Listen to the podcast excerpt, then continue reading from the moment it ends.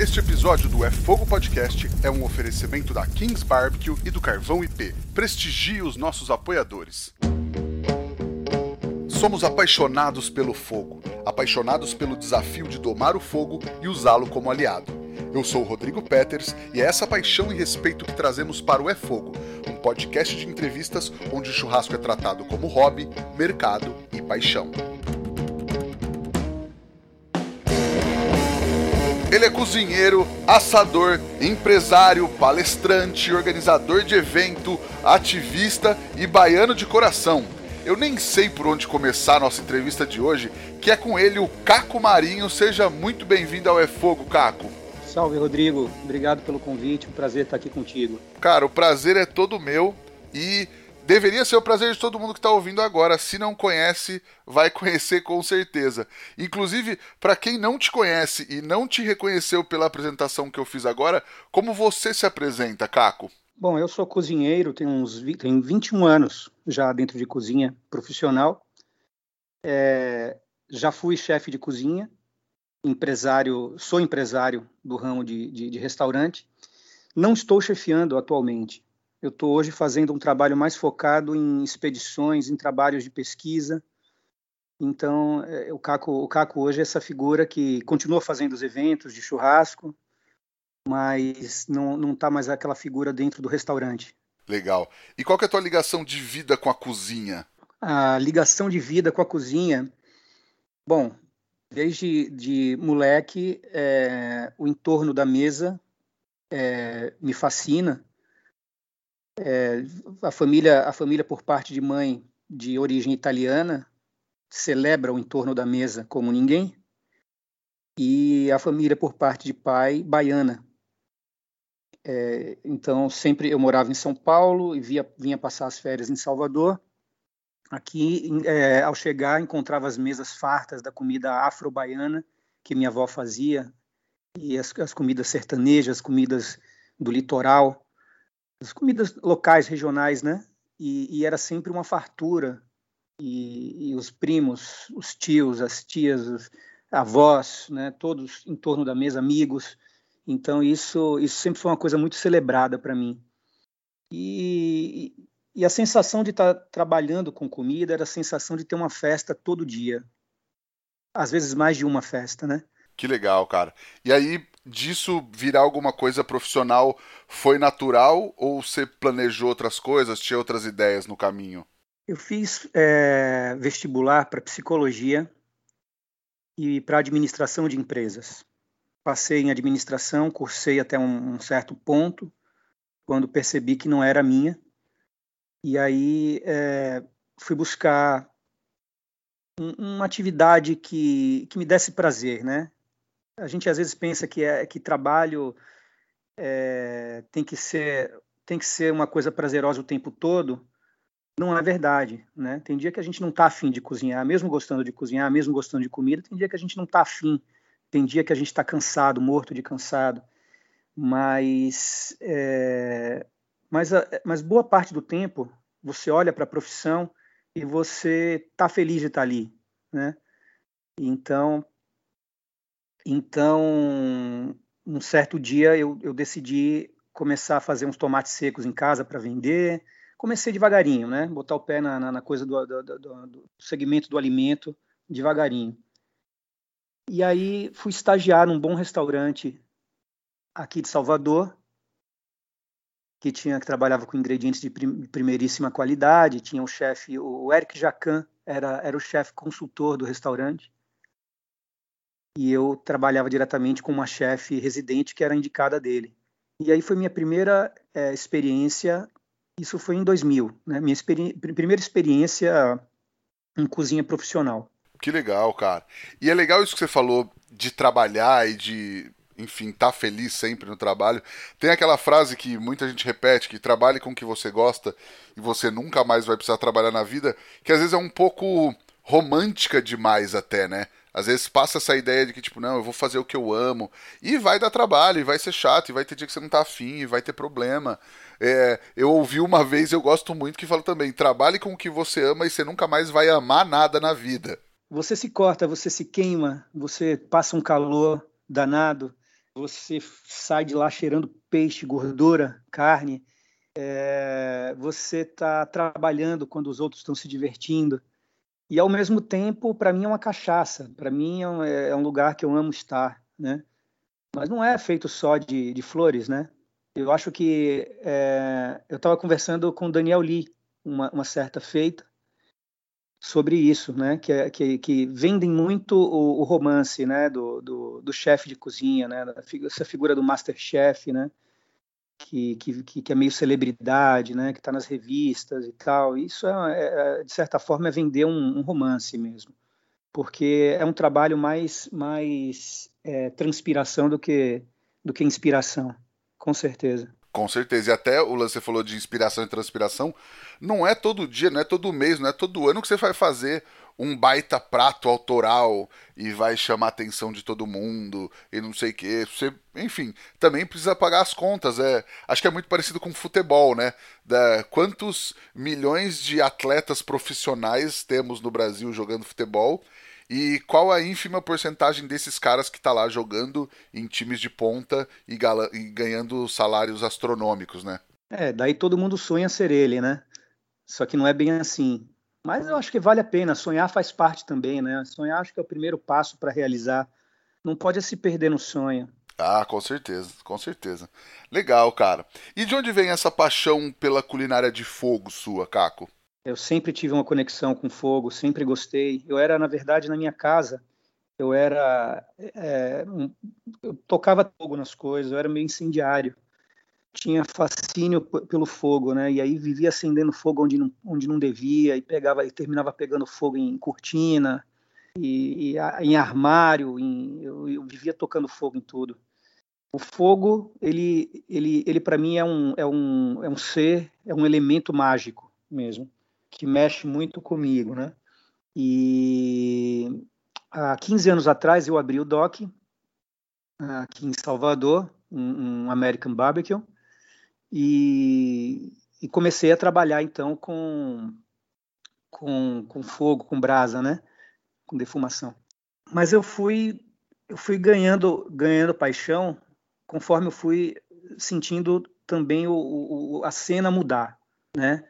Eu acho que a, a, as carnes foram melhorando, né? A, a, genética, né? A coisa do marmoreio, a qualidade. A gente teve aqui um momento muito bom da carne no Brasil, né? Agora está difícil por conta de, de câmbio, né? Acho que está quase tudo indo para exportação, carne muito cara. Mas a gente viveu aqui um momento muito glorioso da carne aqui, aqui no Brasil, né? E, e essa, essa, esse momento para mim foi muito bom, né? A figura do Francis Malman é, apresentando apresentando um, um, churrasco muito elegante, sabe? É, trazendo técnica ancestral, trazendo é, um, um, churrasco cênico, né? Aquilo tudo foi me, me, me reacendendo, né? Eu já fazia, já era encantado, mas eu tenho que dar o braço a torcer, né? O Francis Malman, essa, essa, essa aparição do Francis Malman, é, e, e, também o Churrascada, né? Do, do amigo Botino, também é, é, provocou, foi uma provocação assim, incendiou acho que meio mundo aí, né? Incendiou meio Brasil, né? Se não o Brasil inteiro. Ah, com certeza. Eu acho que são dois grandes nomes. Se a gente tiver que responsabilizar algumas pessoas, são dois bons nomes para esse movimento que a gente vem vendo nos últimos anos, né? Mas, cara, legal, você falou, você abriu o DOC há 15 anos e há 15 anos atrás já era American Barbecue, já era defumação? Já, já trabalhava com hambúrguer artesanal. Que pra gente aqui, a gente quando pensa assim, né, pô, São Paulo já talvez esteja na oitava ou décima onda do hambúrguer, né, artesanal e tal, né. Salvador praticamente tem três anos ou, ou quatro, acho que uns quatro anos, vai que começou essa onda do, do, hambúrguer artesanal. E uma onda que, que não para de crescer até hoje, né? Mas foi uma onda, foi uma onda, uma grande onda. É, e a gente já fazia aqui, antes da onda. Legal. E como é que surgiu esse projeto e como é que foi começar American Barbecue em Salvador há 15 anos atrás? Porque imagino que nem se falava, sei lá, em praticamente nada desse assunto no Brasil. Como é que foi esse começo? Então, com toda certeza, não foi o American Barbecue com, toda, com todo o conhecimento que a gente tem hoje, né? de, de, das, das, regiões dos Estados Unidos, de suas peculiaridades, né, das, dos tipos de lenha, né, não tinha, não tinha isso, né, a gente fazia praticamente a, a, é, a costelinha de porco, né, fazia é, é, as asinhas de frango, fazia hambúrguer, fazia mais ou menos nessa linha aí, não, não, não fazia brisket, não fazia é, o pulled pork, não fazia não tinha, não tinha é, é, a gente fazia o nosso, o nosso, nosso molho barbecue caseiro, tudo que a gente fazia na casa era, era, era artesanal, era tudo feito ali mesmo, mas não tinha, assim, depois, muitos anos depois que eu fui tomar um curso com o Daniel Lee, para mim outro cara também muito provocador, assim, que me abriu outra, né, outra possibilidade, assim, dentro, dentro do, disso que eu já fazia, né, é, Aí eu fui tomar um curso com ele, fiquei amigo dele. E aí o, o, o Doc alçou, alçou um outra, uma outra altitude, né? Ah, eu imagino. Mas imagino também há 15 anos atrás, mesmo sendo só isso que você falou, é, de pratos mais, mais conhecidos, naquele momento também acho que não era, é, enfim, tão conhecido como é hoje, né? Não, a gente não explorava muito essa, o, o, que hoje é uma febre, o que hoje a gente vê assim, mexer com uma tribo, uma tribo grande, né, que está no Brasil inteiro, que está no mundo inteiro. Né? A gente não explorava isso, a gente simplesmente era, a gente abriu as portas, a gente não sabia explicar para os patrocinadores, para o pessoal de bebida, a gente não sabia se explicar. Os guias de restaurante não, não conseguiam enquadrar a gente, não sabiam dizer se a gente era bar, se a gente era lanchonete, se a gente era restaurante, porque a gente saía da, a gente, a gente servia comida compartilhada, a gente não fazia aquela, aquela bandeja, né? como a gente vê da comida da, do American Barbecue, mas a gente fazia um, um, um, que a gente chama um sampler, né? A gente já servia, a gente já fazia sampler desde aquele tempo. E as pessoas não entendiam isso, porque a gente quebrou aquela, há 15 anos atrás ainda era uma estética francesa, ainda reinava uma estética francesa nos restaurantes. Muito estranho isso, né? Como as coisas mudaram. Sim, com certeza, cara. Legal. E aí o sampler que você fala são pequenas porções, assim, para as pessoas irem experimentando, né? Isso, isso. Como a gente vê aí esse classicão que vai o coleslaw, que vai é, linguiça, que vai é, brisket, que vai pulled pork, que vai é, é, feijão, que vai pão, que vai né, picles, né? Só que a gente fazia a gente fazia alguns tipos diferentes, né? E é, esse mais mais tradicional, mais emblemático do, dos Estados Unidos a gente não fazia porque é, a a cultura ainda não absorvia. E ainda não absorve, para falar a verdade, viu? Tirando um, um segmento muito específico. Você diz em Salvador especificamente ou grande parte do Brasil, pelo que você vê por aí? Olha, eu vou falar mais, é, eu vou falar mais por Salvador, porque eu acho, por exemplo, o interior de São Paulo hoje já, já absorveu, já, já é para alguns interiores, né? Eu acho que já, já é uma realidade, eu acho.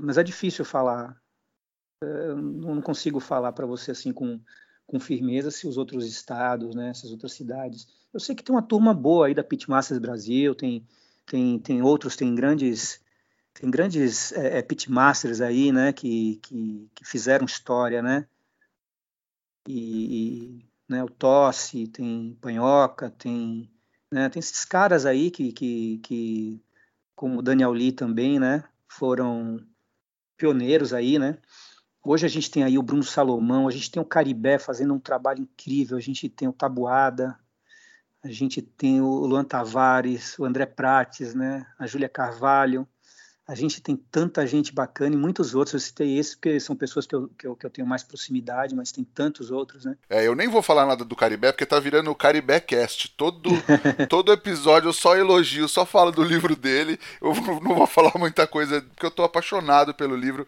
e pelo trabalho dele que eu acho fantástico, cara. Eu escrevi, eu escrevi o prefácio dele. Como é que eu não vou falar do livro dele? É verdade, é verdade. Eu não li inteiro, mas o prefácio eu já li. Demais, cara. Ô, Caco, e aí hoje você é embaixador da carne de fumeiro de Maragogipe, né? Como é que começou essa relação? E eu até te peço para explicar para quem não conhece o fumeiro o, o que seria, o que vem a ser. Uh, eu não lembro exatamente qual foi o ano, mas o chefe Edinho Engel, do restaurante Amado, é, foi convidado para dar uma aula no, no, no evento Paladar do Estadão, em São Paulo. E naquele ano ele resolveu é, convidar dois é, cozinheiros locais. Um deles era eu, o outro o chefe Fabrício Lemos, que é um, um gênio.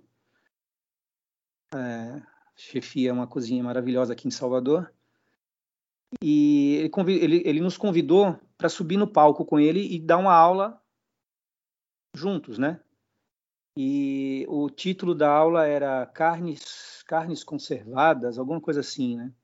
Alguma coisa assim. E ele e o, e o Edinho pegou o charque, Fabrício pegou a carne do sol e eu peguei o fumeiro. Mas até então eu não sabia nada de fumeiro.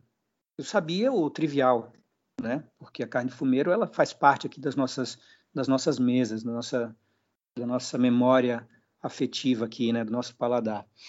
Mas eu não sabia de mais nada. Então eu fiz contato lá com, com, a, com a prefeitura, fui ligando para um, ligando para outro, até que eu cheguei na Simone, que é a presidente da Associação dos Produtores de Fumeiro. Marquei com ela, peguei um carro, desci para lá com um fotógrafo, mais um amigo, e fui andando por aquelas ruas com ela, ali de Maragogipe, e ela me contando, e eu com um, uma prancheta, um papel na mão, anotando tudo, né? Fui perguntando, e a gente passou horas andando pelas ruas, conversando. Aí ela me levou para um quintal de uma família, me levou para o quintal de outra família. E, a gente foi passando pelos quintais, né? Porque o fumeiro ele é feito nos quintais. Ele, é, ele ainda, ele ainda é, segue o, o, o modus operandi de 300 anos atrás, sabe? 300 e tantos anos atrás.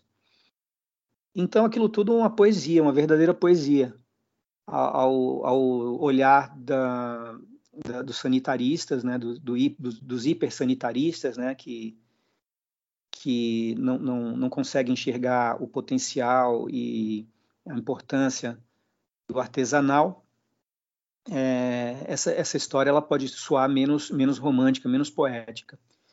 Mas para mim aquilo ali foi uma poesia, aquilo ali bateu que nem um, uma pedrada, uma coisa assim que me encantou, né?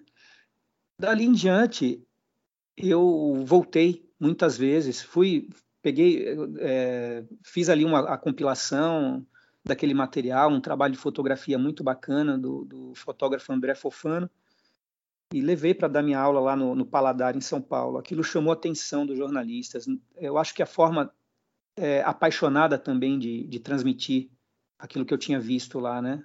É, chamou atenção de alguma forma e, e aí o, o, Estadão ele, ele me procurou e ele quis, ele mandou um, um ele mandou um jornalista com um fotógrafo também, ele quis ir lá ver em loco aquilo, né, que eu tinha contado não sei nem dizer qual foi o, o jornalista que estava ali naquele dia na, na, na aula do, do, Paladar, que eu acho que é uma aula que não é muito assim para dona de casa, para pegar receita, sabe? É uma aula que tem muito estudante de gastronomia, chefe de cozinha, muito jornalista gastronômico.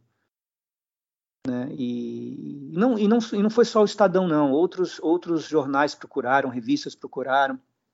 E por conta disso, eu, eu fui retornando, né? A gente teve matéria na Menu, teve matéria na Gula, teve matéria na Prazeres da Mesa, teve matéria no, no, no Paladar, no Estadão.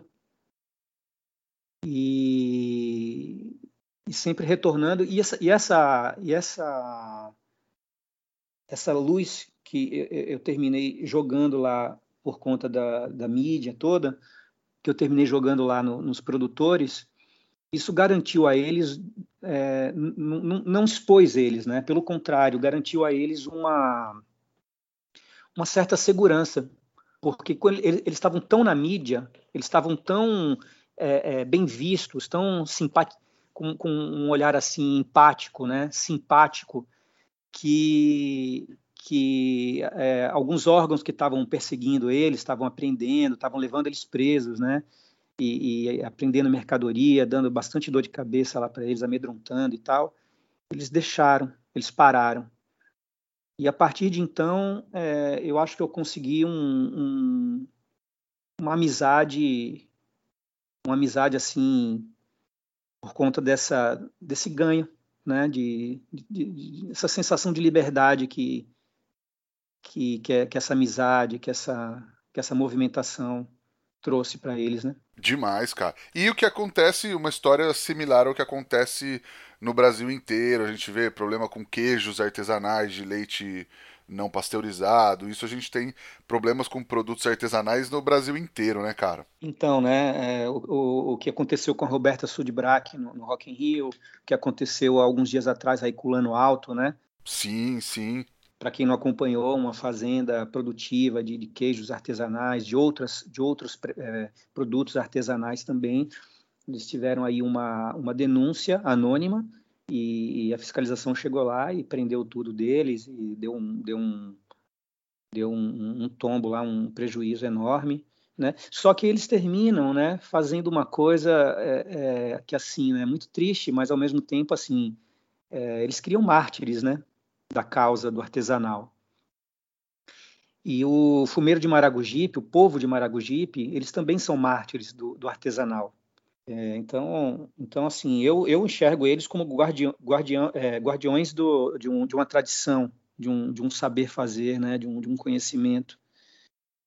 E precisam, precisam ter um pouco de paciência nossa, porque, de fato, eles não têm é, eles não têm assim uma, uma metodologia é muito rústico, né? Então, para fazer qualquer adequação, é, precisa ir devagar, precisa é, conscientizar, precisa fazer sem sem sanitizar, quer dizer, você sanitiza o espaço, mas você não sanitiza a cultura, entendeu?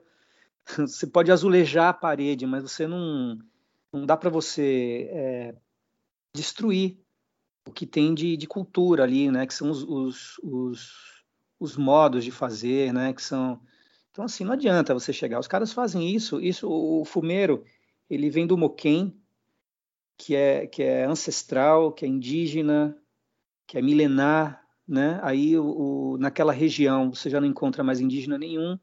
Você encontra é, descendentes de, de africanos, né, que são que são quilombolas, que são descendentes daqueles que foram escravos um dia daquela região que era que era é, açucareira.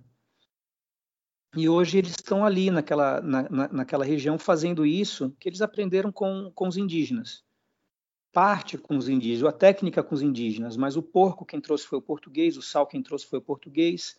Então já é a coisa misturada, né? Bem brasileira, que já é misturada, né? Das matrizes. Demais. E você acha que tem risco disso acabar ou se perder, cara?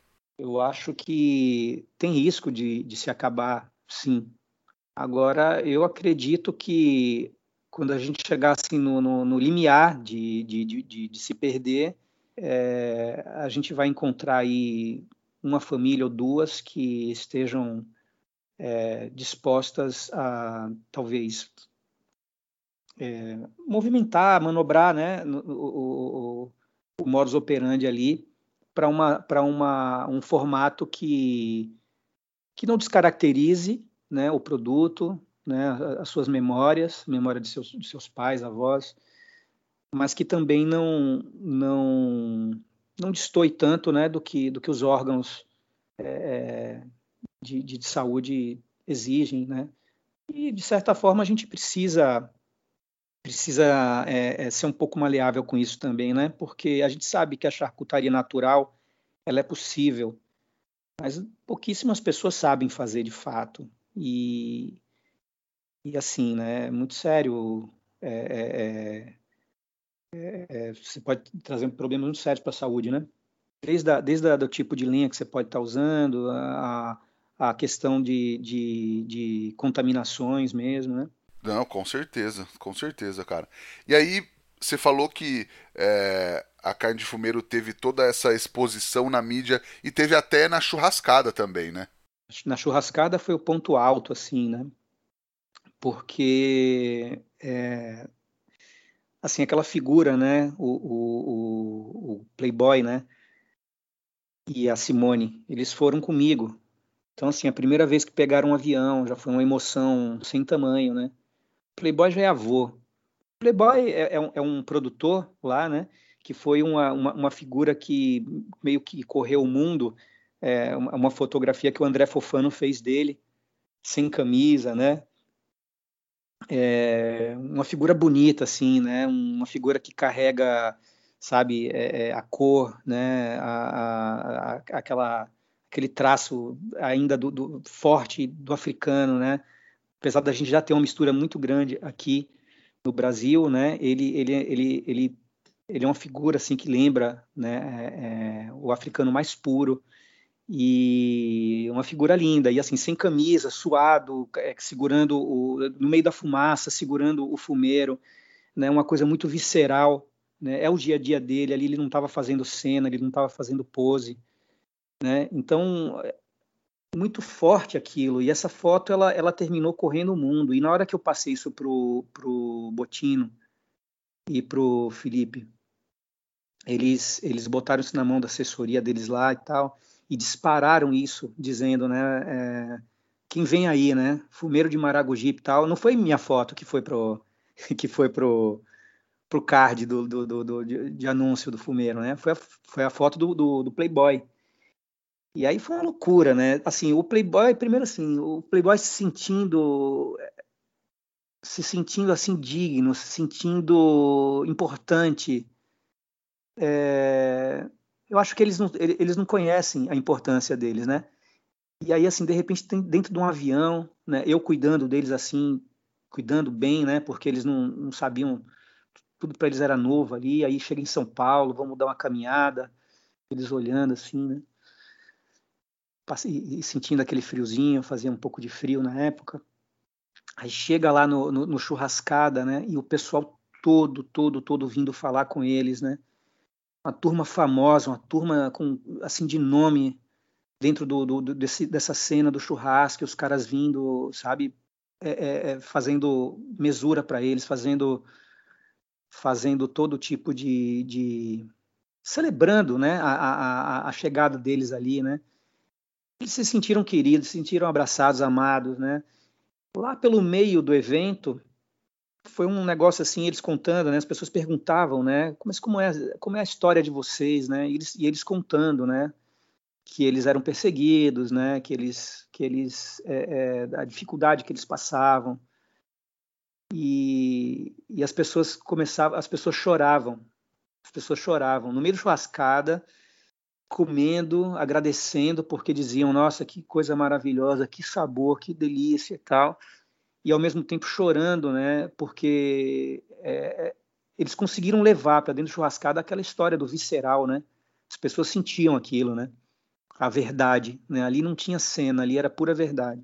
Que demais, cara. E, e, história, história gastronômica do país, né, cara? É cultura, é é tudo isso, assim. Eu imagino como deve ter sido para as pessoas que provaram e principalmente para eles terem esse reconhecimento e terem essa, essa noção da grandeza e da importância do que eles fazem, é, enfim, para a cultura brasileira, né? Poxa, quando eles voltam, eles voltam quase como heróis. Sabe o pessoal quando volta das Olimpíadas? Vai o carro de bombeiro para leva em cima? Foi Sim. quase isso. Foi quase isso. Foi uma... A cidade estava em festa, né?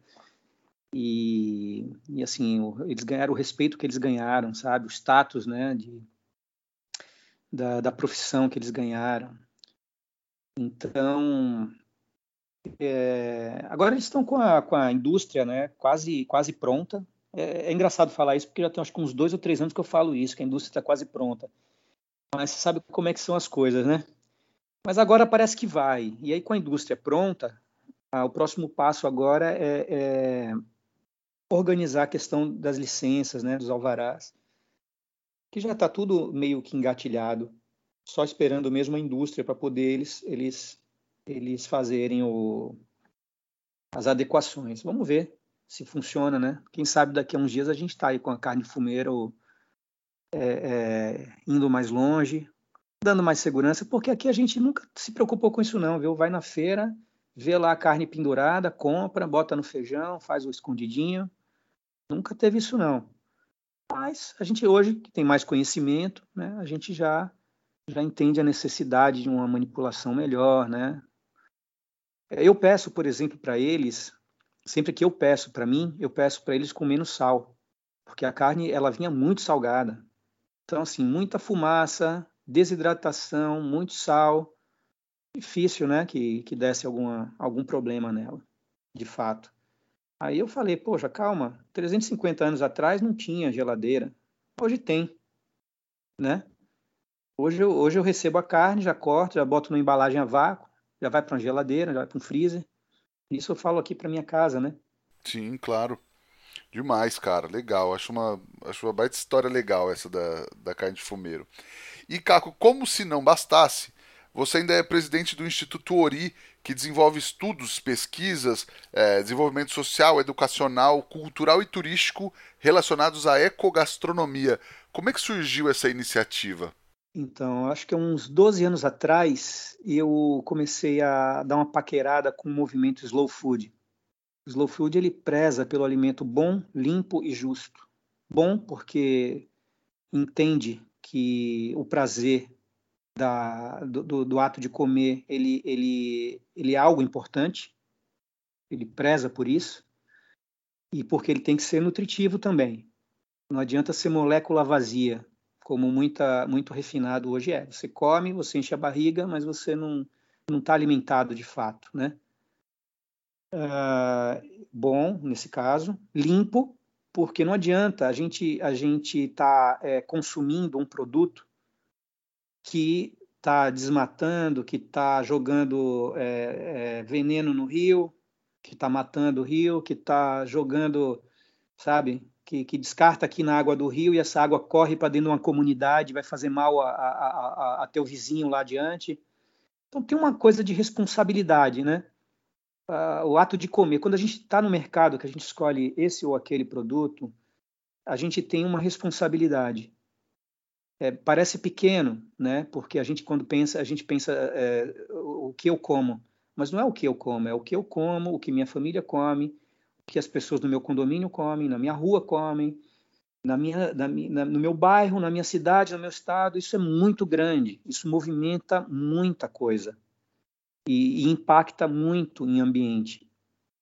É, então essa parte do limpo e a parte do justo que a gente também percebe, principalmente quando a gente vai andando aí pelas estradas, vai é, é, encontrando com essa gente humilde, trabalhadora pelo meio da estrada, né? agricultores, né? pequenos produtores, é, a gente percebe que eles são, que eles fazem um trabalho duríssimo, que eles fazem um trabalho importante de botar comida na nossa mesa, muitas vezes, né?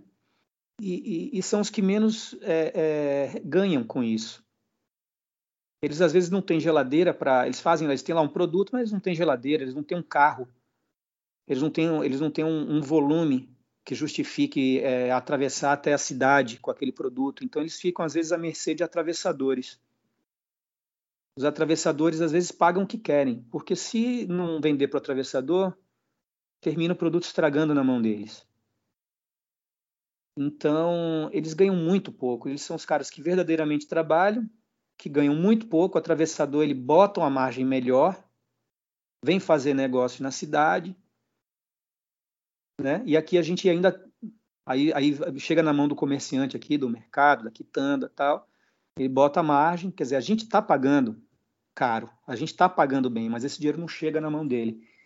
Então, é, é, o Slow Food ele diz o seguinte, né, que o comer é um ato político. Não político é, não não político dessa coisa sórdida, né? Que a gente que a gente falar em política hoje é uma coisa é uma coisa sórdida, né? Absolutamente. Mas não é dessa política que eu estou falando. Política eu falo sobre é, é uma atitude uma atitude que você se preocupa com o próximo, né? Que, você não tá, que não é uma coisa individual. Você, você se preocupa com o coletivo. Você sabe que se você joga um lixo aqui, aquilo não afeta só você, afeta teu vizinho também, né? Afeta o ambiente, afeta o ar, afeta a água. Então, daí, é, é, eu, com esse namoro com o slow food, eu fui ganhando uma consciência. Eu fui ganhando uma consciência que é difícil é, é voltar depois que você é que nem vinho. Você vai bebendo vinho bom, é difícil voltar para vinho ruim. Você fica, você fica chato. Você, né? E quando você enxerga essas verdades aí, também é a pílula, a pílula vermelha da Matrix, né? Você enxerga a verdade, é difícil você retroceder. Sim, e aí, é, então, com esses, com esses preceitos, com essas é, esses pensamentos do slow food, você resolveu fazer alguma coisa, é isso? Pronto, aí eu passo a, a fazer parte, né? O Slow Food é um movimento internacional e ele tem Fortaleza Slow Food, Arca do Gosto, ele tem ele tem é, comunidades Slow Food, ele tem grupos de trabalho, ele tem são muitas frentes, né? São muitas possibilidades. O disco Shepa, que é aproveitar, é, por exemplo, aquele tomate maravilhoso para fazer molho de fim de feira, aquilo termina sendo descartado como lixo. Então, desperdício é uma coisa bárbara. É uma coisa, é, é, assim, como é que você tem fome e, ao mesmo tempo, desperdício num, num, num nível absurdo, né? É, então, o Slow Food, ele tem todos esses capítulos, né? E um dos capítulos que ele tem é o da, é, são os cozinheiros da, da Aliança dos Cozinheiros do Movimento Slow Food. E eu ingressei nesse capítulo. Então, eu, como cozinheiro da Aliança, eu era, de certa forma, um embaixador desses ingredientes identitários, da, desses produtores, né? Então eu ia palestrar pelo Slow Food. O Slow Food me abria também, é, me, me, abria portas, né? Me levava para o quilombo do, do Caonge, onde eles fazem ostras nativas aqui da Bahia, do mangue. Me leva no, me leva para o Festival do Licuri em Quixabeira, né? Me bota no meio dos indígenas lá, no meio do Toré, me bota no, então eles, é, os quiriri de banzaê que fazem fermentados com base no, no, no, na mandioca, na casa de farinha do, do Tereré, do quilombo do Tereré. É, e, então eles me eles foram me, me, dando essa munição de conhecimento né da, da, dessas coisas tradicionais todas e eu em contrapartida nunca consegui botar isso no meu restaurante. Sempre botei que tem um restaurante chamado Origem e que, e que é a grande vitrine da, da nova cozinha baiana.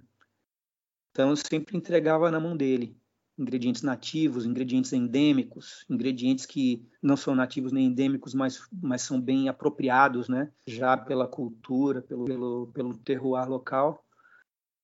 E então, então é, é, eu fui, fui, foi acontecendo, na verdade, via slow food. Um dia eu senti a necessidade, né, de, de, de ter um pouco mais de liberdade. Eu continuo do slow food, tá? Eu continuo, na verdade, mais do que nunca um ativista do slow food, mas, é, por outro lado, como presidente do Instituto Ori, eu consigo ter, às vezes, uma liberdade aqui para captar um projeto. Né? Agora a gente está com um projeto das ostras nativas Kirimurê. Kirimurê é o nome tupinambá, dos povos originários da Bahia de Todos os Santos. É muita história para contar, viu? É muita história para contar mesmo. A Baía de Todos os Santos ela é a capital da Amazônia Azul. A Amazônia Azul ela tem mais ou menos o tamanho da Amazônia Verde. O que é a Amazônia Azul? É, é, é, é o, é o mar territorial brasileiro. Imagina que a gente tem um potencial da Amazônia Verde como pulmão do planeta e a gente tem a Amazônia Azul como pulmão do planeta também e como e como é, é, assim, é rico de recursos né, diversos dentro da, da questão de alimentos e questões minerais, material para construção. É uma, é uma infinidade de recursos que a gente tem. E a Bahia de Todos os Santos, ela é considerada a capital da, Bahia, da, da Amazônia Azul. Então a gente tem é, a gente tem a costa, a gente tem a contracosta, a gente tem o estuário, a gente tem o mangue. Dentro do mangue, a gente tem o mangue branco, o mangue vermelho. A gente tem a croa, que são os bancos de areia. E a gente vai é, e a gente vai caminhando é, até formas é, intermediárias, né, do, do, do mangue, até que a gente encontra a Mata Atlântica. Quer dizer, a gente vai saindo de um, de um ecossistema entrando no outro, sabe? Isso tudo é uma é um, é, é um conhecimento que deixa a gente inebriado e que, e que faz a gente ter um entendimento de vida diferente. Eu não, eu não tenho mais tempo para para fofoca, eu não tenho mais tempo para pirraça, eu não tenho mais tempo para eu não tenho mais tempo para brigar com ninguém, eu não tenho mais tempo para essas coisas, sabe? Porque a gente tem coisa import, importante de verdade acontecendo por aí e nisso que eu quero botar minha, minha energia. E a vontade de compartilhar isso, né? De dizer para as pessoas, vamos nessa, sabe? vamos porque tem coisa aí que a gente precisa cuidar, que é nosso. Sim, sim. Não, e muito fascinante. E a ecogastronomia seria essa gastronomia responsável em relação ao meio ambiente, basicamente? Perfeito, perfeito, é isso. Legal. E aí, que tipo de, de trabalhos é, especificamente assim o Instituto desenvolve? Eu vou dar um exemplo é, dessa questão da ostra nativa kirimurê. A ostra nativa kirimurê é a seguinte: a gente sabe que tem a ostra nativa aqui, a gente se pergunta por que, que a gente ainda está é, tá comprando ostra de Santa Catarina, ostra giga japonesa de Santa Catarina, de cultivo de Santa Catarina, que, que precisa vir dentro de, um, de uma caixa de isopor com gelo de avião, que chega aqui caríssimo. Mas nossa ostra não é boa? Ela é excelente, ela é formidável. O que é que faltava a ela, então? Faltava a ela a depuração, porque os bivalves eles são filtros do mar e do mangue. Então eles terminam juntando ali uma toxina mesmo, uma, um, um fel, um gosto amargo, um gosto de fumo, como o pessoal fala. É um gosto que lembra o amargo. Então, quando você faz o processo da depuração, essa essa ostra ela só tem ela só tem a parte boa para te oferecer. Isso é tão óbvio, é tão óbvio, mas ninguém nunca fez. A gente está fazendo agora. A outra questão é a seguinte: a gente tinha é, ela é, em ocorrência natural. Então, as comunidades faziam o extrativismo sustentável. Ah, você quer dar uma, você quer ter um volume e uma regularidade no mercado baiano, e depois você ainda quer crescer isso para o resto do Brasil. Dá para fazer isso com, com ocorrência natural? Não. Para chamar de sustentável, não. O que é que você faz? Cultivo. Só que o cultivo foi uma coisa que precisou ser aprendida. Então hoje a gente tem um engenheiro de pesca, o Zeca, o Zeca Bezerra, né? que na verdade ele está fazendo isso, a, ele já está desenvolvendo esse trabalho de relacionamento com as comunidades, de, de, de ganho de confiança, né? É, não só com as ostras, com outros, outros, outras situações ali junto com as marisqueiras e pescadores artesanais. É... E quando a gente chega agora como Instituto Ori, a gente chega com um aporte financeiro, onde a gente pega isso já, já dentro de um fluxo, já numa inércia, e sai de uma produção de 50 dúzias mês para 600 dúzias mês, com regularidade, depurada, em que 30 famílias estão vivendo disso a partir de então. O começo do processo foi, foi, foi para elas poderem dar é, total atenção a esse projeto, a gente precisou dar uma assistência. 15 meses eles passam a ser, eles passam a ser autônomos. Eles ganham o que eles ganhavam com assistência, eles já não têm mais assistência, eles ganham porque eles já têm produto e vendem. E tudo que eles tiverem de excedente, eles vendem também. A gente garante mercado. A gente organiza a, a, a semeadura, a gente organiza, a gente é, comprou e instalou estruturas os travesseiros que chama, as balsas a gente instalou, alguma coisa de EPI, né? Porque é uma turma que trabalha debaixo do sol. Então, camisa, hoje a gente tem camisa UV, né? Tem tem tem boné, tem tem, tem EPI para essa turma poder ter um pouco mais de, de segurança no trabalho.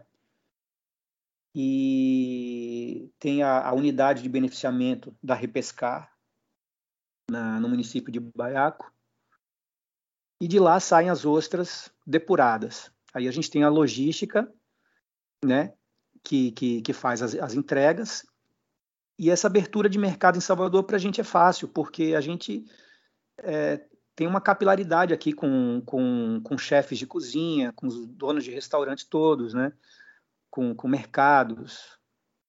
Um grupo de chefes de cozinhas, na verdade, que, que dão conta de, de de movimentar, né, de ser menos passivo nesse processo, nesse processo da cena gastronômica, né? E então a gente se reúne, a gente troca muita informação. E aí a gente aproveita, a gente a gente vai então desde o produtor, dando a estrutura para ele, dando a, a, orientação técnica, ajudando a eles na, na, questão, por exemplo, da salinidade. Ah, fez a depuração, mas você vai comer e a, a ostra e de repente a, a, Pedra do Cavalo, que é a, a usina hidrelétrica lá de Cachoeira, no Recôncavo Baiano, eles abrem a comporta ou fecham a comporta conforme os interesses deles. E é lógico que lá embaixo, pegando inclusive Maragogipe, a parte da, da, da, do rio Paraguaçu, né, que encontra com que encontra com o mar, é, a água fica muito doce. Então isso isso é uma coisa que influencia muito. Então a gente tem que fazer correção da salinidade e tal. Às vezes quando deixa isso na mão na mão do, do pessoal das comunidades, às vezes precisa dar uma regulada, entendeu? Mas eles estão sendo é, estão sendo treinados para autonomia. A ideia é que em 15 meses a gente não precise mais estar com eles. A gente vai estar com eles porque a gente tem outros mariscos. A gente tem o aratu, que é um caranguejinho vermelho, que tem uma carne maravilhosa. E a gente aqui tem a cultura de consumo dele. Tem o siri, tem toda uma linha de pescado. Tem o maçambê, que é um tipo de sardinha que assim é de tonelada aqui, né? Tonelada. As pessoas não sabem usar porque é um peixe pequeno, porque tem espinha. Legal, fantástico, cara. E esse, essa expedição que você me falou que está indo para a região Grapiúna ali de, de Ilhéus, de Itabuna, região do Cacau, tem a ver com o trabalho do Instituto também? Tem a ver também, tem a ver também. A gente é garimpeiro de, de ingrediente, né? E, e assim, né? A Bahia é muito conhecida, né? Muito caricata da coisa do dendê, né? Então, se a gente pergunta em qualquer canto do Brasil aí, né? Que, que você come na Bahia? O cara vai dizer acarajé, vai, vai dizer muqueca. Ele vai dizer que é dendê. E é dendê também. Mas a gente tem as. Poxa, a gente tem farinhas de mandioca maravilhosas, a gente tem beijus, a gente tem. A gente tem o licuri, que é um coquinho, que ele é meio coco, meio amêndoa. Que é uma pérola, a gente chama de pérola do sertão. É uma pérola. É um ingrediente que Qualquer patissier francês com isso na mão faz maravilhas. Né? Uh, a gente tem o umbu, a gente tem o caju, a gente tem o mel de cacau, a gente tem os chocolates de origem que hoje ganham prêmios é, em Paris, em vários cantos do mundo, né? A Ama Chocolates, né? E até as nossas cooperativas, elas já estão fazendo, elas estão fazendo chocolate de origem de qualidade de qualidade realmente muito boa. A castanha de caju, ela, ela é um produto de exportação, mel, a gente exporta muito mel. A gente tem mel de abelhas nativas aqui da Uruçu nordestina, que é essa, essa só a gente que tem e é maravilhosa. A gente tem o caju, a polpa do caju, que é desperdiçada, que a gente ainda não, não, praticamente não faz utilização. A gente dá o valor da castanha, mas não dá o valor do fruto ainda. Então, é um, é um ingrediente potencial para o Instituto Ori é, desenvolver produto de valor agregado para esse recurso chegar mais potente para a comunidade. Agora, esses ingredientes todos que eu estou falando aí, as pessoas já conhecem, já sabem. Agora, lá na Mata Cabruca, chama Mata Cabruca, que é essa mata do cacau, que é um sistema agroflorestal natural, que, que ele se preserva, que ele preserva né, a mata nativa Sim, você tem cacau ali plantado no meio dessa mata nativa, que não é, nat que não é nativo. Né? Você tem muitas variedades, foi a forma que eles encontraram de sobreviver à vassoura de bruxa, que foi uma doença que arrasou tudo lá numa, numa década atrás aí, que alguns anos algumas décadas atrás aí, né? Que foi uma, uma falência terrível aí do, dos coronéis lá do lá de Ilhéus, né? Sim. Mas hoje tem uma história nova acontecendo. Muitas dessas terras foram terras devolutas, que deram espaço à reforma agrária. Então você tem comunidades produtivas vivendo, plantando, colhendo cacau, não vendendo mais é, é a matéria-prima, é, é, amêndoa do cacau, mas fazendo chocolate de qualidade. Então é, é, é, de emocionar quando eles dizem, por exemplo, que eles é, que eles faziam, né, para os senhores, né, dos fazendeiros, que eles faziam chocolate, mas que eles mesmos nunca tinham comido chocolate, porque eles eram proibidos de comer chocolate. Eles fazem seu próprio chocolate, eles ganham dinheiro do valor do valor agregado, entendeu? É, Agora acontece que dentro dessa mata cabruca do, do cacau, eles dizem que o cacau ele tem que ter o pé frio e a cabeça quente. E esse pé frio, ele é um lugar perfeito para cogumelo. E a gente hoje tem especialistas no Brasil que estão identificando cogumelos silvestres comestíveis maravilhosos. Né? Um deles é o, o Marcelo Sulzbacher, ou Sulzbacher, não sei como é que fala o nome dele. Mas ele vai estar tá indo com a gente nessa expedição. O Zaga, né? entre outras pessoas aí muito, muito interessantes que vão estar tá participando dessa comitiva nossa lá para dentro da Mata Cabruca, onde a gente vai descobrir esses cogumelos, o potencial deles. E com toda certeza nós vamos fazer fogo e nós vamos cozinhar no fogo. Então assim, não é, é, é o fogo na verdade você faz no meio da mata, né? Você faz, você não faz só carne, né? Você faz de tudo, né? Legal, maravilhoso, cara. Poxa, que, que trabalho fantástico. E eu sempre falo pro pessoal aqui, Caco, que ouve a gente não é fogo, que se você que nos ouve quer o melhor equipamento de defumação pro seu churrasco ou pro seu negócio, procura Kings Barbecue, que é a maior e melhor empresa de smokers do Brasil. Eles vão te auxiliar na escolha do equipamento que se encaixa melhor na sua necessidade, seja para surpreender os amigos no seu churrasco ou para conquistar o cliente no seu negócio. Chama lá no arroba Barbecue e fecha com certo. Caco, tem uma pergunta que eu sempre faço pro pessoal aqui, que qual que é aquela dica que você gostaria de ter recebido lá atrás, no início da carreira, quando você começou, que teria feito toda a diferença para você? Que pergunta difícil. que pergunta difícil. Que é que, o que, é que alguém poderia ter me dado de dica que teria feito diferença, né? Isso. Não sei, porque é, você sabe que esses dias eu, eu, eu ouvi o, o, podcast do Mário Portela, né? E eu vi a resposta dele em relação a isso. E, e ele.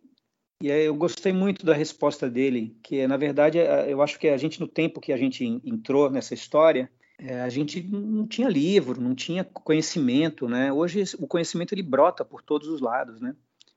Ele está em todos os lados, ele tá, você tem evento, você, você vai ajudar o cara no evento e você está lá de ajudante, você está aprendendo, você está tomando um curso, uma aula ali que vale por mil faculdades, né? Aí você abre o, o, o perfil aqui do, do, do, do, brasileiro lá que está na Carolina do Norte, que, que fez o, acho que o último podcast aqui, né? Sim, sim. O Edmar Simões. Que sensacional, eu estava olhando o perfil dele, né?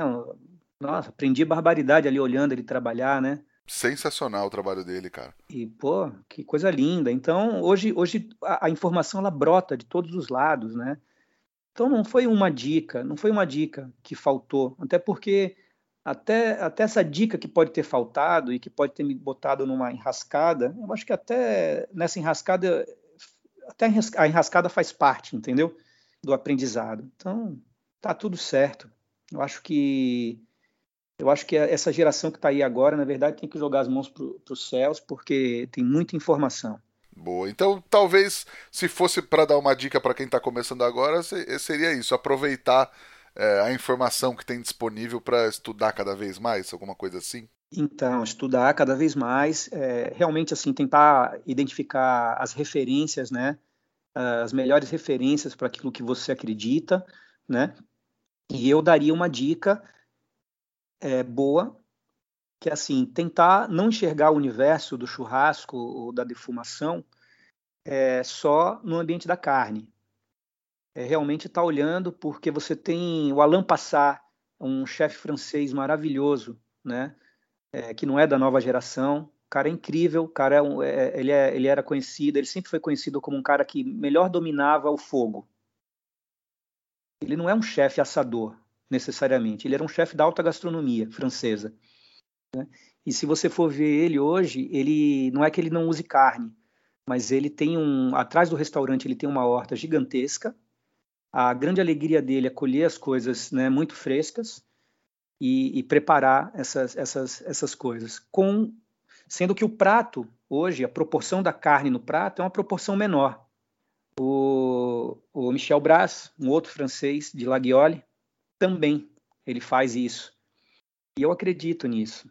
Eu acho que é, eu acho que assim é melhor que a gente coma carnes melhores do que muita carne. Né? Vamos comer carnes melhores, vamos, vamos investir nas melhores carnes, vamos investir na, na, na, melhor forma de fazer a carne. Mas vamos, vamos ficar atentos que a gente hoje tem é, os, pe os, peixes lá do, do, norte, lá da Amazônia, como, como o Caribé anda, anda fazendo, preparando. A gente tem aqui os, os, os mariscos, os pescados aqui da Baía de Todos os Santos. Usem os peixes pequenos, não fiquem só de roubá-lo, pescada, badejo, porque o nome disso é sobrepesca. A gente vai acabar, a gente vai exterminar esses peixes da sobrepesca. Vamos aprender a usar os peixes pequenos, vamos aprender a usar os outros recursos, né? É, vamos, vamos fazer cada dia mais a, a Brazilian Barbecue, cada dia mais, sabe? Vamos destacar. Lógico que a gente aprendeu e aprende com American Barbecue, mas vamos, vamos. É, agora eu acho que já está num bom momento da gente resgatar as nossas tradições, é, incorporar as técnicas, né, que a gente já tem. O churrasco brasileiro hoje ele é respeitado no mundo inteiro. Então, é, para essa nova geração, eu diria isso. Pega as referências, escolha, escolhe boas referências e estuda, estuda. Se possível, vai estagiar com a pessoa. Não tenha vergonha de mandar uma mensagem inbox perguntando, sabe? De se relacionar com as pessoas. Vai visitar os restaurantes, vai visitar os festivais, prestigia. É isso. Legal, maravilhoso, cara. Você já ouviu o podcast, você sabe que a gente tem o Lenha na Fogueira, onde teoricamente a gente fala de polêmica aqui, né, Caco? Eu vou te fazer uma pergunta simples. Parece simples, na verdade. Aonde se faz o melhor churrasco do Brasil, Caco? Puxa vida, Melhor churrasco do Brasil. Então, a gente, a gente poderia ter uma, ter uma ideia é, de que o melhor churrasco do Brasil é a gauchada que faz, né? Tradicionalmente. Mas hoje o, a, culpa, a culpa é do Botino, né? O, o melhor churrasco hoje ele está espalhado no Brasil, em cada canto. É difícil dizer quem é que faz o melhor. A gente tem tanta gente boa em cada canto e a gente hoje já tem carne boa em cada canto, chegando em cada canto. Né? Então, não é que eu, tô, não é que eu esteja é, é, fugindo da polêmica, não. Né?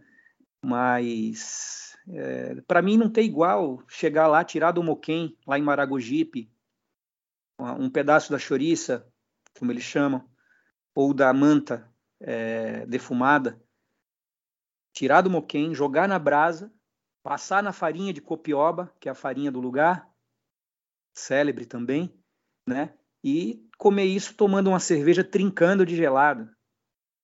Então, isso para mim é, é, é, é, estar no céu.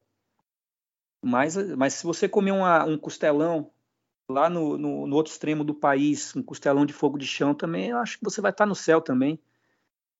Entre amigos, tomando um vinho, tomando um, tomando um, um, um chimarrão, você vai estar no céu também.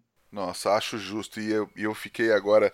Acho que das coisas que eu mais quero nesse momento atual é comer essa carne de fumeiro na brasa com a, com a farinha e com a cervejinha gelada, viu, cara? Vou ter que me programar em breve, porque agora você me conquistou de verdade, Caco. Tá convidado, hein? Te levo lá. Eu vou. Vou fazer o possível para em breve estar por aí. Cara, e aí a nossa pergunta de um milhão de reais: o que o fogo significa para você, Caco? O fogo, né? O fogo é o fogo é calor, o fogo é afago, o fogo é proteção. O fogo é proteção. É afago. É isso. fogo é isso. Legal. Você tem uma receita, um truque, uma dica para passar para a galera que ouve a gente? Então, né, nessa altura do campeonato, né, já, já veio tanta dica, já veio tanta receita, tanta coisa, e o pessoal já está cansado de, de, de, né? Hoje, hoje não tem mais, né? O Mr. Como é o nome do, do, do mágico lá do Fantástico, né? Mr. M. Mr. M, né? O Mr. M já ensinou meio que tudo, né? É verdade. Vamos ver. Eu, te, eu tenho gostado de trabalhar com um óleo, óleo é, picante. É feio falar óleo picante, mas é porque é um óleo picante mesmo. Que é uma espécie de chimichurri chinês. O nome dele chama, o nome dele é Ladioyo. Escreve Layo, L A Y O U. L A Y O U, mas fala Ladioyo. Não sei se meu mandarim está muito bom. Se tiver algum chinês ouvindo aí, não, não briga comigo. então você, você no óleo neutro, você vai fritar bastante cebolinha, gengibre, alho, folha de louro, cebola, anis estrelado, canela. Aí você vai fritar isso até dourar. Baixa o fogo para não queimar e vai fritando isso até dourar. Quando estiver bem douradinho, você passa no chinois e esse óleo ele está aromatizado com isso tudo. A partir do, do, do, momento que você fez esse processo, todo o teor desse, desses temperos eles passaram para o óleo. Agora esse óleo a gente vai derramar ele dentro de um bol em cima de pimenta em pó, pimenta vermelha em pó, pimenta vermelha em flocos, gergelim torrado. Eu gosto de comprar ele cru e torrar o meu próprio gergelim. Eu molho com um pouco de óleo de gergelim antes de entrar com óleo quente. Aí eu vou misturando com óleo quente. Boto um pouco de cachaça, um pouco de vinagre. Meu ioiô tá pronto. Ele é quase, eu, eu gosto, eu acho que eu, que eu penso nele como um, uma variante chinesa do chimichurri. E aonde é que eu uso ele? Eu uso ele em vegetais, eu uso ele em carne de porco, eu uso ele em frutos do mar, em mariscos, principalmente nisso. Na carne bovina, eu acho que não é, não é a melhor, o melhor acompanhamento, mas na, na carne suína, nos frutos do mar, nos vegetais e, no, e nos pescados. Ele cai muito bem. E eu acho que é algo que as pessoas ainda não conhecem, não usam. Ele é muito perfumado. Não, com certeza. Imagino a amplitude de, de, a gama de sabores que tem aí dentro, né? Caramba, fiquei curioso. É isso. Lá no churrascada, o último churrascada que eu participei, é, acho que foi, foi um evento acho que maior do mundo. Foi um negócio gigantesco. Acho que eram 70 chefes do mundo inteiro. Foram dois dias de evento, né?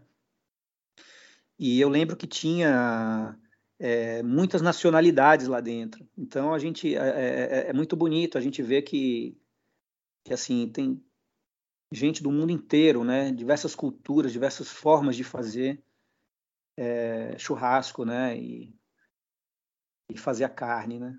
E, e, a carne e a carne fora do churrasco. A gente pensa sempre a carne no fogo, mas a, a gente eu gosto muito do, do crudo também, né? Da, da, da, carne crua também. Eu, eu daria essa dica também assim para começar o churrasco, você tem que você tem que fazer uma coisa mais rápida, as pessoas estão com fome, o carvão ainda está pegando, né? Que uma boa carne crua, ela pode ser um quibe cru, ela pode ser um steak tartar, né? Ou você pode também fazer uma versão disso é, orientalizada aí com um shoyu, com óleo de gergelim tostado, com gergelim, com cebolinha, com um pouco de algumas gotas de limão, fica muito bom também. Nossa, maravilhoso, cara. Essa hora que nós estamos gravando, quase 7 horas da noite, deu uma fome, Caco, e eu não vou conseguir comer nada disso agora.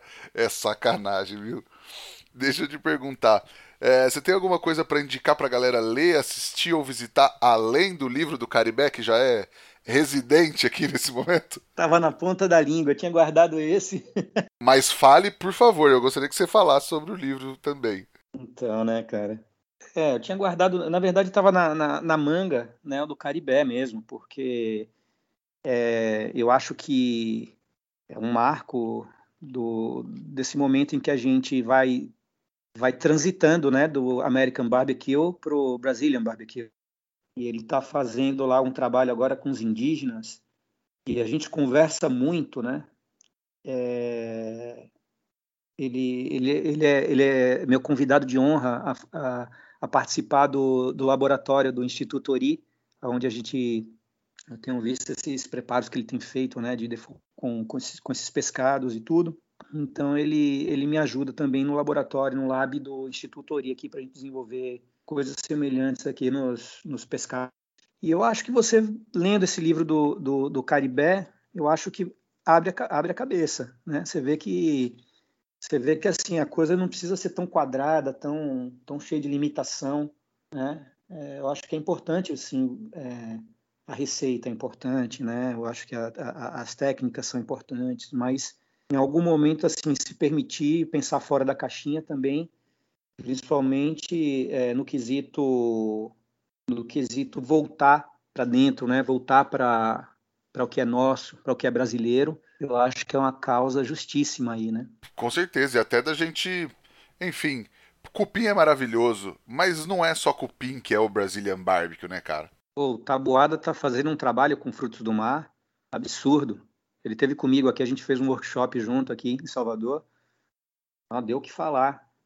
A gente fez tudo com, com um produto. A, a, gente ia fazer uma expedição, ia pegar, ia pescar no primeiro dia com, com o grupo que, que ia ter aula no segundo dia. Quer dizer, a gente ia pescar no primeiro dia, defumar no segundo. Era o desenho da, da, da expedição. Só que o clima não ajudou, a gente então fez só o workshop aqui, né? Mas ele deixou saudade aqui, com polvo defumado, com camarão defumado, com os hubs que ele usou, né? E eu vou te falar, a gente fez também porque achou que não podia deixar de fazer aquela linha mais, mais clássica do American Barbecue, mas com certeza não foi o que, que despertou paixões, não. O que despertou paixões aqui foi, foi, foram os, os bivalves, o siri, a lagosta, uh, né, os peixes, as ostras. É, isso é que o polvo, o polvo e o camarão foi, foi um negócio de louco. Eu imagino, sensacional. E aí eu falei para indicar alguma coisa além do livro do Caribé, falei brincando, porque na verdade eu vou falar que quantas vezes precisar e quero que as pessoas indiquem também, porque como você falou, para mim é um marco, é um é um momento histórico é, da culinária brasileira. Ele está escrevendo esse livro, está fazendo essa pesquisa que não acaba, né? Ele já falou, ó, lançou o livro já pensando na, na reedição e na reformulação do livro. E, e, tem uma coisa interessante que assim, né? Se alguém sentiu que que não foi citado, né? Dentro dessa história dessa história mais recente, né? Do, do American Barbecue aqui no Brasil, se alguém sentiu que não foi citado, né? Que que estava lá e não foi citado, eu acho que o, o ponto forte do livro é, é ele está muito mais na, na, na garimpagem dessa dessa coisa ancestral milenar, né? É lógico que ele toca numa mudança que está acontecendo agora. Ele vem reforçar, ele vem.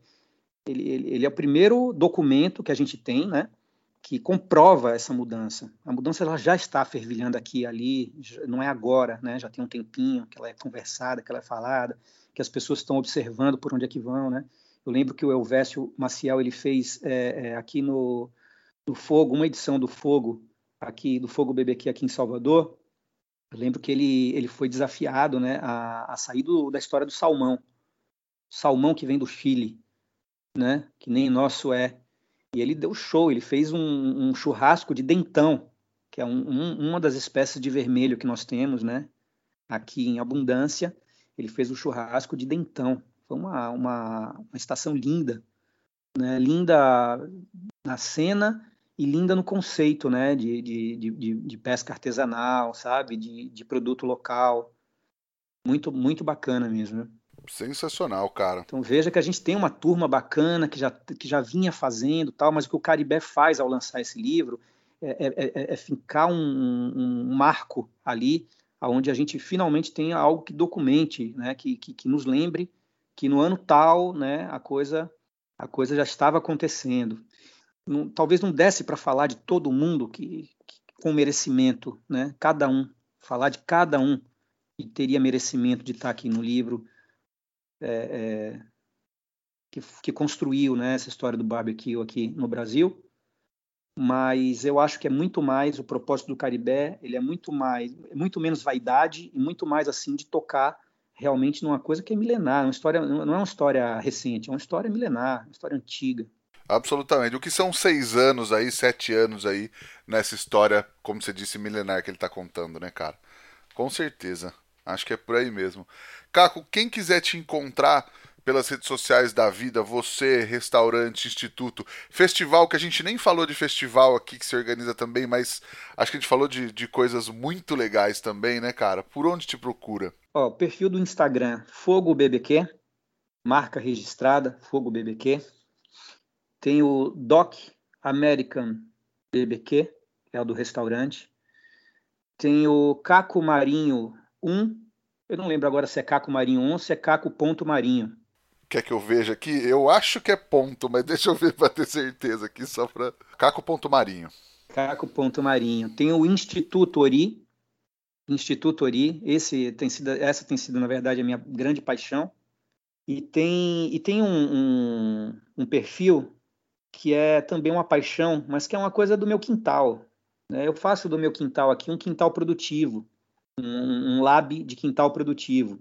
Eu tirei o tapete de grama e eu comecei a plantar árvore, punks, plantas alimentícias não convencionais, flores comestíveis.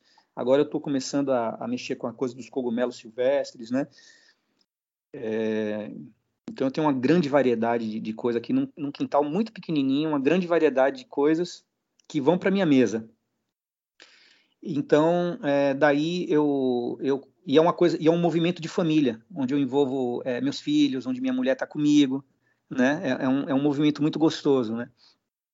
É, então a gente tem um perfil chamado Quintal de Comer, que é para compartilhar um pouco dessa dessa dessa beleza mesmo de, de, de acordar, abrir a janela e a, uma flor, né? Agora, agora estamos é, na época que explodiu aqui flor. Não, não, chegamos nem na primavera ainda. Estamos aqui com muita flor de abóbora. Estamos com crista de galo, que eu ouvi dizer que é comestível, mas não, não experimentei ainda. A, a, a clitória, que é a fada azul, que deixa os drinks azuis, está de, de cacetada. É, a, o balanzinho chinês, eu faço saladas com, com isso, fica espetacular. É, amor perfeito também, boto na salada, flor do andu, do feijão de, de árvore, que é o andu ou, ou gandu. Então, então eu brinco, né? Eu acho que o bacana é a gente brincar com, é, é fazer disso um, um, um, grande, uma grande brincadeira, um espaço lúdico mesmo, de ser feliz, né? Fantástico, cara. Isso tudo tem nesse, nesse seu perfil. Tem, tem sim. Mas ele é um perfil bem amador, ele é de brincadeira, ele é leve, é suave, ele não tem, ele não tem uma obrigação de regularidade de postagem, né? É... Então é isso. E eu, eu assim finalizaria dizendo, né, que essa história do slow food, ele não é só ele não é só uma antítese da fast food, né? Ele não é só o slow food, ele é um slow life, né? Ele é um modo de viver que eu acho que a gente está precisando buscar, né? Sair dessa esse momento de pandemia com isolamento, de repente a natureza até agradecer um pouco, né? Que a gente estava pisando muito pesado, a gente estava pisoteando demais. Os mares aqui, as nossas praias aqui, elas ficaram mais limpinhas, elas, sabe? A, a, a população de, de, de, peixes, ela, ela, ela, ela cresceu nesse, nesse período ali pela, pela beira ali, né? É, sabe, a, a, quando você tinha que fazer uma saída, né, ia um médico, alguma coisa, você ia tranquilo, sem aquele trânsito infernal, né, é, e de repente as coisas voltaram ao normal, graças a Deus, as taxas de mortalidade, contágio, tudo né, é, melhorando por conta da vacinação, mas por outro lado, é, o normal ele vai voltando, trazendo também essa, essa, essa loucura, né, essa fast food, essa fast life que atropela a gente, né, e que tira a coisa mais preciosa que nós temos, né? Bem viver, né? É o tempo com a família, tempo com os amigos, né? Então eu eu eu daria essa deixaria assim essa essa dica assim da gente olhar melhor assim a nossa vida, procurar ter uma vida mais mais slow, todos os sentidos, né? De, de respeito a a nós mesmos, de respeito aos nossos vizinhos, de respeito ao nosso local. E a gente vai viver muito melhor, né? Maravilhoso, cara. Fantástico, Caco. Queria falar pra galera que a gente também tá no Instagram, no efogopod, o meu é arroba rodrigopeters. E aí ajuda a gente a espalhar a palavra do fogo, cara. Pega o link desse podcast, já sabe, muita gente precisa ouvir tudo isso que o Caco falou, todas essas reflexões que a gente pode tirar dessa conversa. Caco, cara, que prazer enorme falar contigo, poder trazer todas essas histórias e todas essas reflexões que você faz por aí, poder levar para todo mundo que ouve o podcast. Cara, muito obrigado mesmo. Prazer é todo meu, é uma grande oportunidade. O podcast está com uma audiência linda e é uma grande oportunidade mesmo estar tá falando dentro desse, dentro desse ambiente do fogo, né? Que para mim é uma família. Tem um, um, uns irmãos, uns primos aí meio, meio rebelde, mas é uma família né? É, é, um, é um entorno do fogo aí maravilhoso, né? que, que é de celebração. Então, é um, é um lugar que eu quero estar e eu quero estar de bem com as pessoas, tá? Só faço agradecer mesmo, viu? Legal, cara. Muito obrigado mesmo. Queria agradecer, como sempre, a Kings Barbecue e ao Carvão IP pela parceria de sempre e a você que nos ouviu até agora, aqui, até o fim de mais esse episódio. Mas semana que vem tem mais. Valeu, tchau!